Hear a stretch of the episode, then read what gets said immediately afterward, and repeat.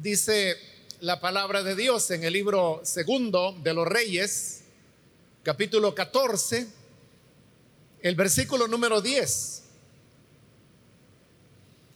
Ciertamente has derrotado a Edom y tu corazón se ha envanecido. Gloríate pues, mas quédate en tu casa. ¿Para qué te metes en un mal? ¿Para que caigas tú y Judá contigo?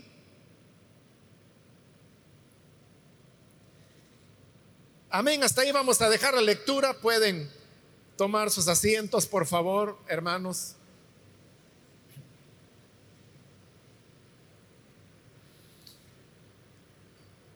El versículo que hemos leído eh, nos habla sobre un rey de Judá que se llamó Amasías. Él había tenido un padre que se puede clasificar como uno de los reyes buenos que hubo en Judá. Es decir, que era alguien que temía al Señor, no llegó a igualar la fidelidad que David había mostrado hacia el Señor, pero había sido un hombre de bien. Entonces, Amasías, del cual habla el pasaje que hoy leemos, era su hijo. Él comenzó a reinar bastante joven, tenía 25 años de edad, y siguiendo el ejemplo de su padre, él también fue un rey que hizo la voluntad de Dios nuevamente no como lo había hecho David, pero al menos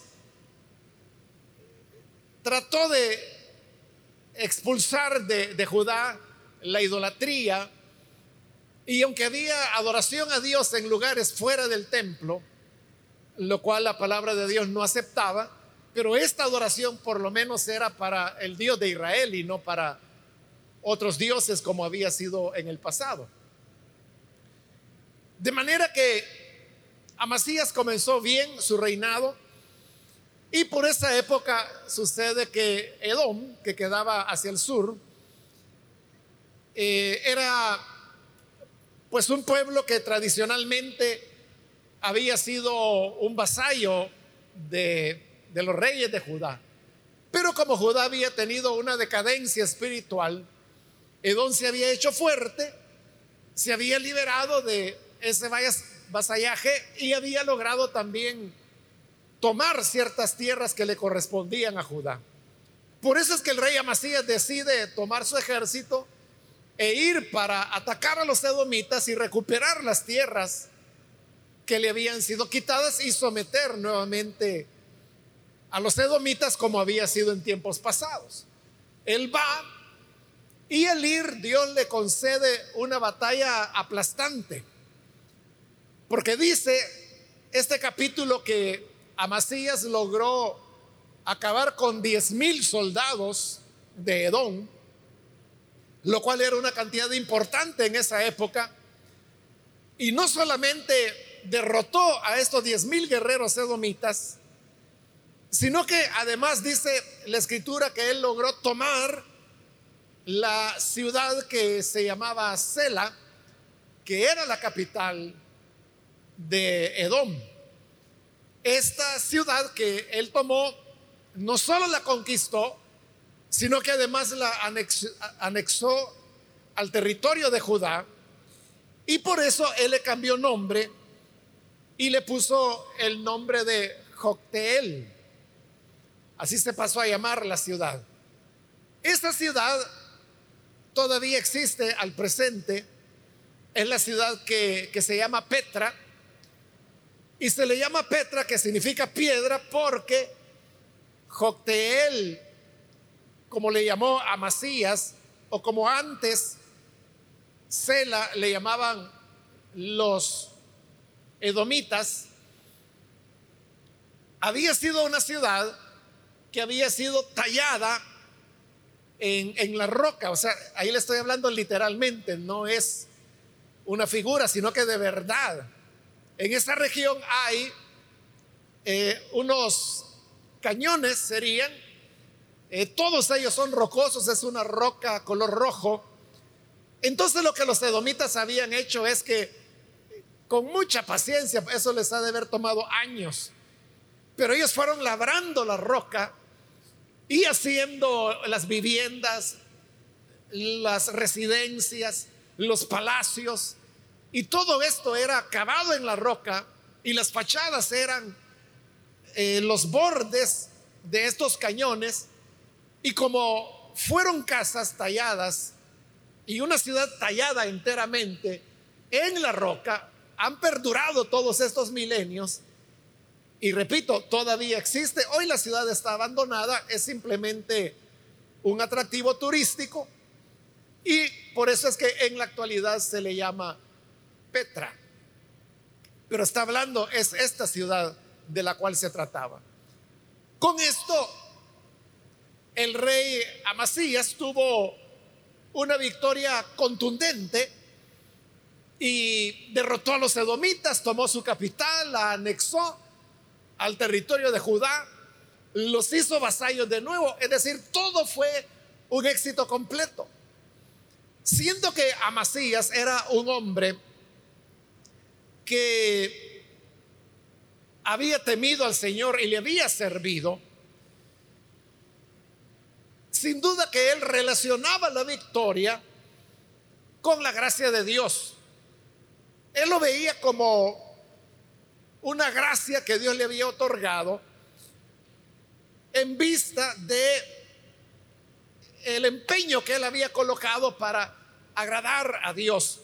Pero esto lo, lo envalentonó porque eso es un peligro, hermanos.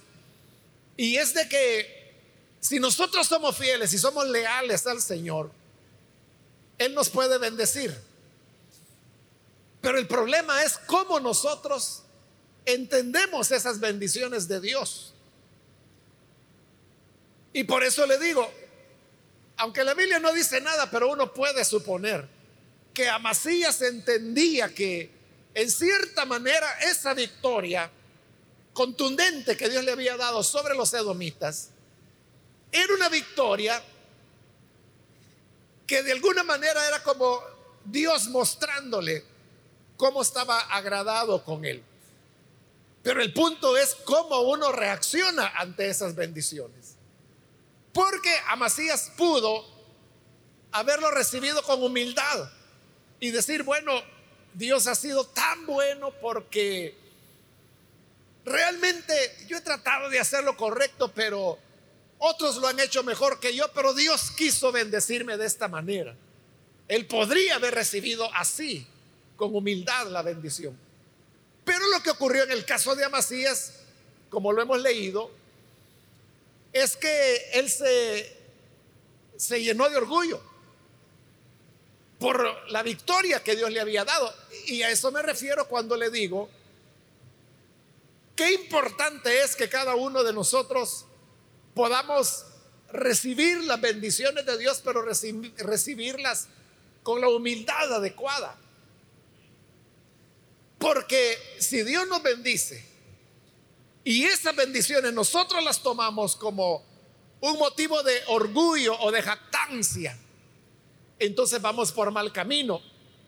Eso fue lo que ocurrió con Amasías. Porque al tener esta victoria, entonces él se envalentonó. Él se llenó de, de orgullo y entonces dijo, bueno, entonces yo soy el campeón probablemente dentro de su pensamiento, él decía, Dios está conmigo y cualquier cosa que yo haga, el Señor me va a bendecir. Pero cuidado, porque el hecho de que Dios nos haya bendecido en algún momento, no significa que Él está obligado a bendecirnos siempre. Pero Amasías pensó que sí. Entonces se le ocurrió atacar a su vecino del norte que era Samaria, la otra parte de Israel que conocemos como las diez tribus. Entonces, Amasías se dispone a atacar a su vecino del norte. Y entonces allá, en Israel, o Edom, perdón, Samaria, como se le llamaba, ahí reinaba eh, un rey que se llamaba Joás. Joás era un rey pagano. Él era un rey de esos que fomentaron la, la maldad dentro de, de las tribus del norte. Entonces, quien ahora se ve atacado es este Joás, pero le envía un mensaje a Amasías. Y el mensaje es lo que leímos ahora en ese versículo 10 cuando le dice, ciertamente has derrotado a Edom. O sea, la victoria había sido tan contundente que en eso no había duda. Entonces Joás se lo reconoce. De verdad, derrotaste a Edom. Pero ahí viene el problema. Tu corazón se ha envanecido. Gloríate pues, pero quédate en tu casa. Ahí en tu casa estás bonito. Ahí celebra con tus amigos y con tu familia.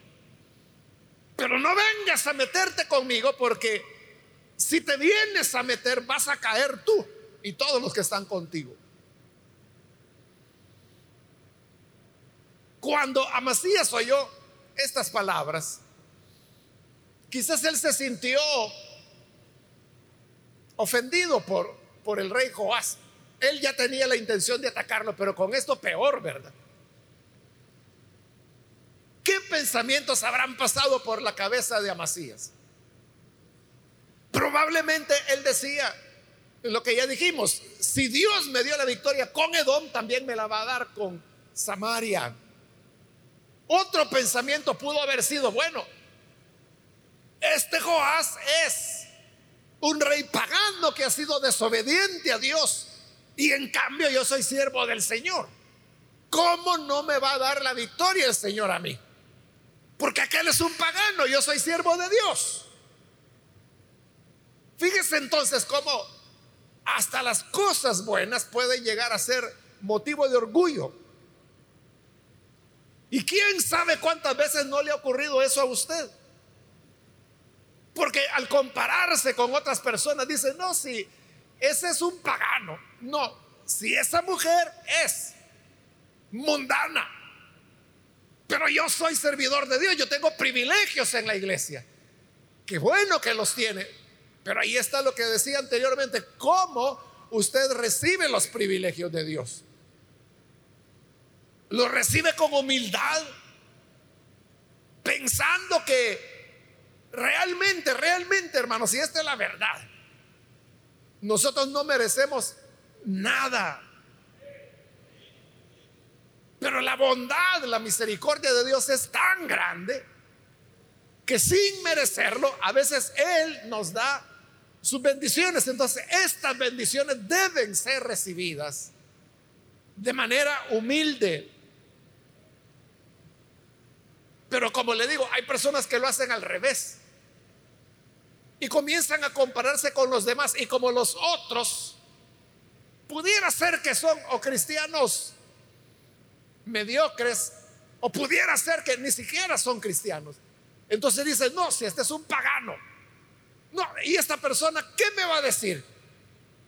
Si yo soy creyente, si yo tengo privilegios y este odia a Dios, algo así tuvo que ser el pensamiento que Amasías tuvo con el mensaje que Joás le enviaba. Porque Joás lo que estaba haciendo era diciéndole, qué bueno que derrotaste a Edom.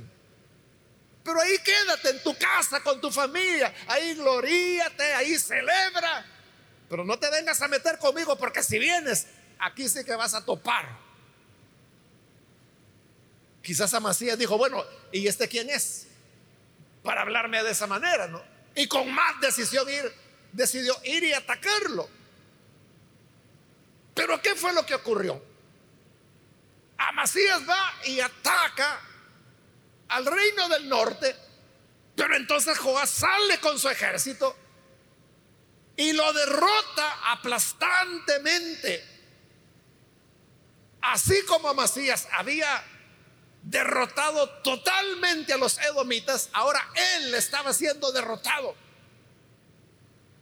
Yo creo, hermanos, que Joás hasta misericordioso fue con él porque lo capturó, pudo haberlo matado, pero no lo mató, sino que le masacró a todo el ejército y lo llevó a Jerusalén. Y habiendo llegado a Jerusalén, Jerusalén era una ciudad amurallada. Entonces Joás derribó la muralla en un tramo de 180 metros. Es decir, que dejó totalmente vulnerable a Jerusalén. Porque el propósito de las murallas era proteger a la ciudad y por eso no tenía que quedar nada, ni una grieta, todo tenía que estar totalmente cerrado. Pues llega el rey del norte y le bota la muralla 180 metros, una puerta gigantesca. Y no solo eso, lleva al rey, entra al templo del Señor y se roba todo el oro, toda la plata, todo el bronce, todos los tesoros que había en la casa del Señor, que habían sido acumulados por siglos ahí. Y no solo eso, va a la casa de Amasías, su palacio, y empieza a tomar todo lo que él quiere, todo lo que era plata, todo lo que era oro, todo lo que era mantos caros. Y además de eso, se llevó cautivos a jóvenes que eran hijos de la nobleza y se lo llevó y dejó libre a Amasías. Por eso le digo, hasta misericordioso fue. Pero a veces uno piensa que hubiera sido mejor para Amasías. Que lo matara y no ver nada. O tener esa humillación de ver cómo le destruyen su ejército, le derriban su muralla, roban todo lo del templo, que era lo más preciado. Le roban todo lo de su palacio y se llevan cautivos a los jóvenes de los nobles que trabajaban con él. Era mucha humillación. Entonces, ¿qué pasó? ¿Qué pasó? ¿Por qué ahora Dios no lo ayudó? Si le había dado la victoria sobre los edomitas, ¿por qué no le dio la victoria sobre las tribus del norte? La clave está en las palabras que Joás le dijo. Y por eso yo leí ese versículo. Cuando le dijo, tu corazón se ha envanecido. Tu corazón se ha envanecido. ¿Quién era el que estaba diciendo esas palabras? Era un pagano que aborrecía a Dios. ¿Y a quién se las decía? Era al rey que había hecho lo bueno. Entonces uno diría, ¿y este pagano qué tiene que decirle al siervo de Dios? Lo que le decía era la verdad. Era la verdad. Esa, es cierto que Joás era un pagano, pero ese mensaje, estás envanecido, mejor quédate en casa, ahí vas a estar seguro. No me vengas a atacar, porque si me vienes a atacar, vas a caer tú y todos los que vengan contigo. Así fue. Entonces, más que Joás, era el Señor quien le estaba hablando a Amasías a través de un pagano. Todo esto, obviamente, hermanos, era un proceso de Dios para darle una gran enseñanza a Amasías. Él, yo le aseguro, aprendió la lección, no la olvidó. El problema es que ya no había remedio de todo lo que había perdido. Los tesoros del templo nunca se recuperaron. Los tesoros de su palacio nunca lo recuperó. Los esclavos que se llevaron, los jóvenes, nunca los recuperaron. Ellos fueron esclavos toda la vida. Años después, y otros reyes que habrían de venir, reconstruyeron el muro de Jerusalén. Volvieron a cerrar la ciudad. Pero lo que Amasías había perdido, lo perdió para siempre. Esa era una manera por la cual Dios estaba reafirmando esa verdad que encontramos en varios lugares de la escritura. Y es la verdad que dice, Dios resiste a los soberbios, pero le da gracia a los humildes. Siempre el Señor estará en contra del soberbio, en contra del orgulloso. Y por el contrario, el favor de Dios siempre estará para el humilde, para la persona que es sencilla. Amasías, como le digo, fue un rey bueno, fue un buen hombre, con sus limitaciones, pero bueno.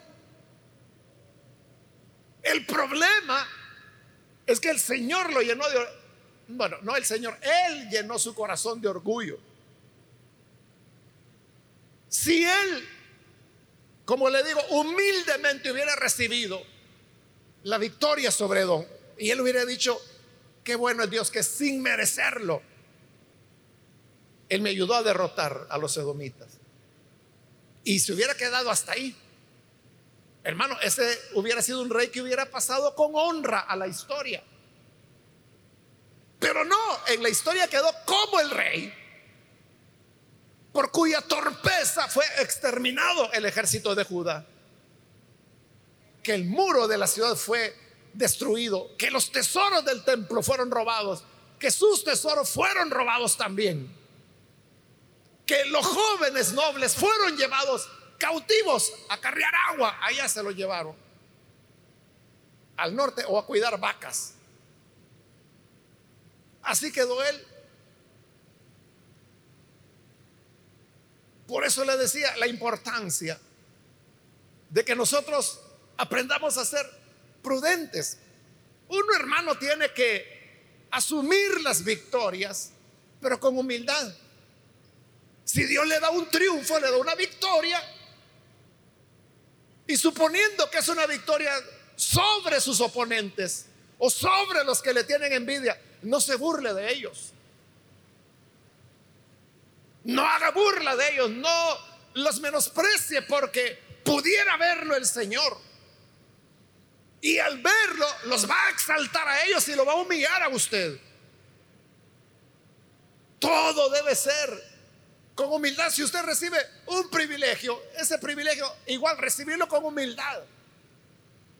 Y al contrario, ahora volverse más amoroso, más cordial, más atento con las demás personas. Hoy por la mañana, una hermana me decía que hay personas, me decía, cuando, que cuando reciben privilegios, me decía, ya no le quieren hablar a nadie en la zona. Ese es el orgullo. Pero mientras más nos bendice Dios, más humildes debemos ser. Más dependientes de Él debemos ser. Más temerosos. Porque si nuestro corazón se envanece,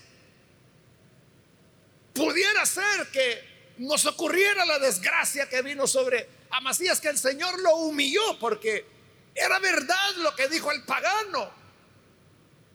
Tu corazón se ha envanecido. Era cierto. Era Dios quien estaba hablando. Entonces vea, a veces Dios puede hablarnos, hermanos, a través de las personas que nosotros menos esperamos. Puede hablarnos a través de un niño, de una niña. Puede hablarnos, a veces Dios, hermano, incluso a través de, un animal. ¿Cuántos creen que Dios puede hablar a través de un animal? Claro, lo hizo con Balaán. Pero a veces los animalitos no es necesario que hablen, pero por lo que hacen, uno puede descubrir ahí el mensaje que Dios nos está dando. Entonces puede ser, aunque sea un pagano, si usted quiere, aunque sea un brujo, es que al mismo diablo puede usar el Señor.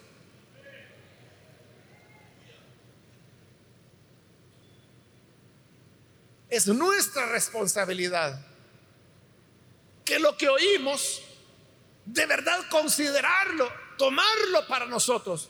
Si alguien viene y le dice, no, mire, ¿sabe qué pasa con usted? Su problema es que usted se ha llenado de orgullo, se le ha sumido, se le ha subido el humo a la cabeza. Si nos dicen así, hermano, uno se siente incómodo. Uno a lo que tiende es a rechazar ese tipo de señalamientos. Pero en lugar de rechazarlos, ¿no deberíamos más bien reflexionarlos y ponernos a pensar, ¿no será que tiene razón esta persona cuando me dice que me he llenado de orgullo? ¿Será que tiene razón cuando dice que me he vuelto creído o creída desde que me dieron un privilegio en la iglesia? Porque Dios puede hablar no solo por su palabra, no solo por los dones del Espíritu Santo, no solo por un hermano o hermana maduro en la fe, puede hablar hasta por un diablo, le dije.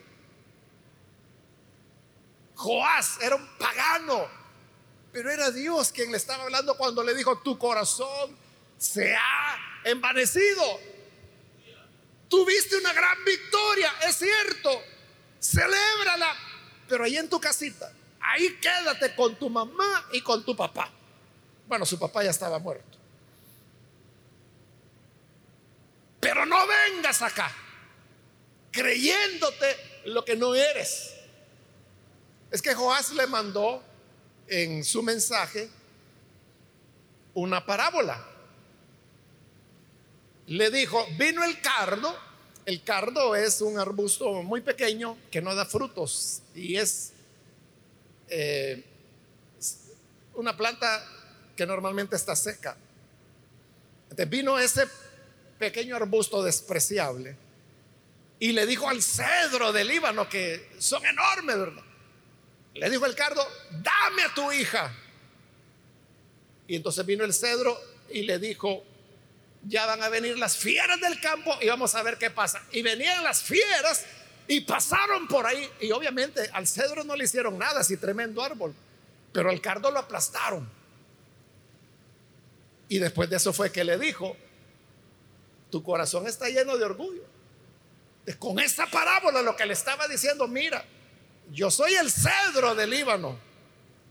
Y tú solo eres un cardo y te sientes fuertecito ya te van a aplastar. Eso, hermano, era humillante para el pobre Amasías, pero era Dios quien se lo estaba diciendo.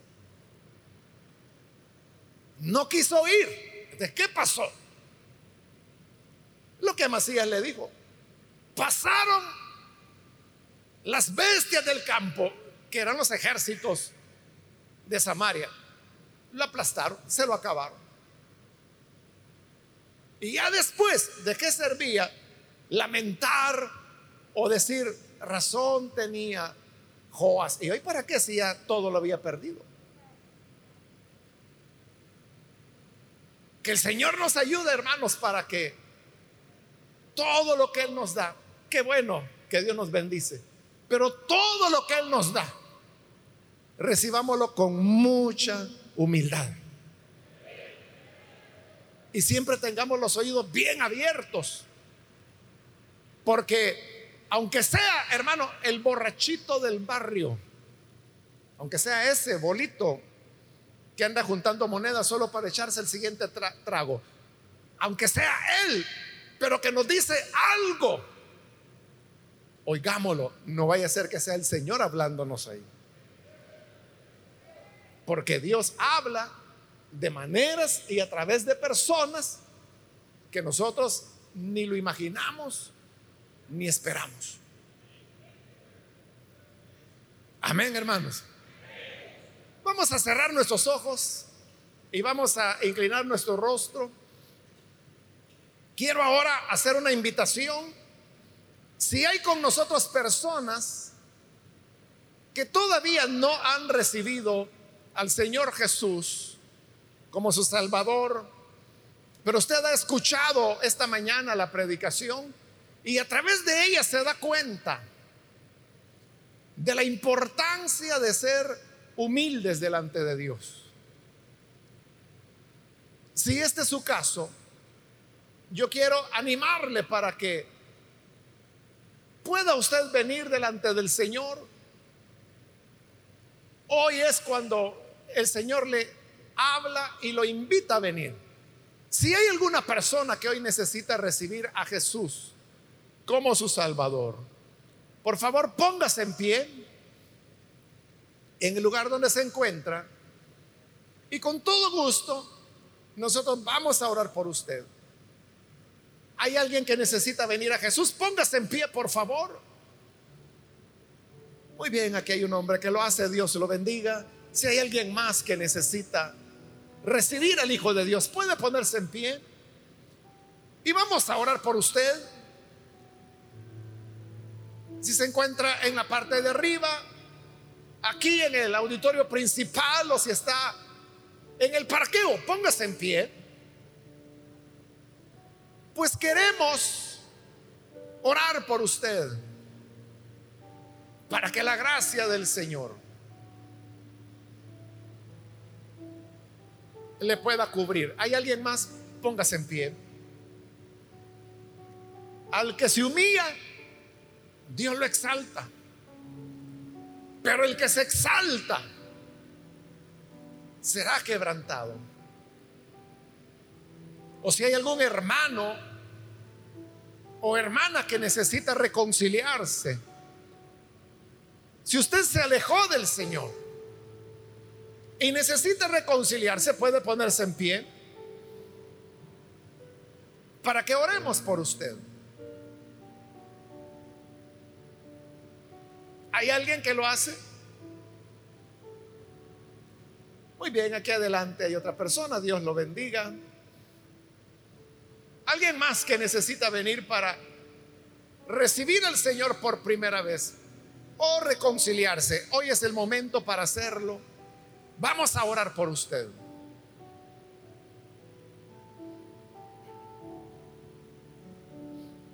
Voy a terminar la invitación, pero si hay alguien más que necesita venir para entregarse al Señor por primera vez o reconciliarse, póngase en pie en este momento, porque esta es ya la última invitación que estoy haciendo.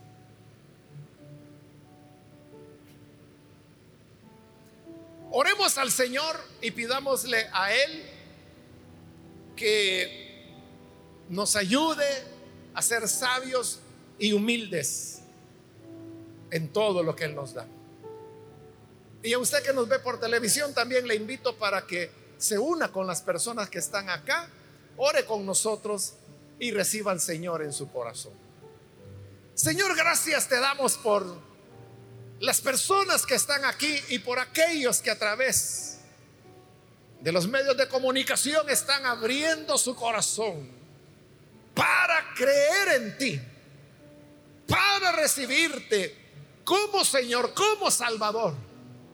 Perdónales, lávales en tu sangre, que puedan, Señor, amarte y que todos nosotros, todo tu pueblo, podamos vivir delante de ti en humildad, en sencillez, y que todas aquellas bendiciones que tú nos das,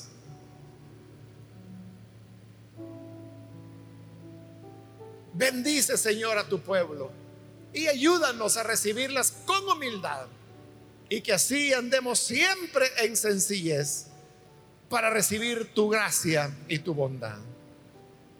En el nombre de Jesús nuestro Señor lo pedimos. Amén amén.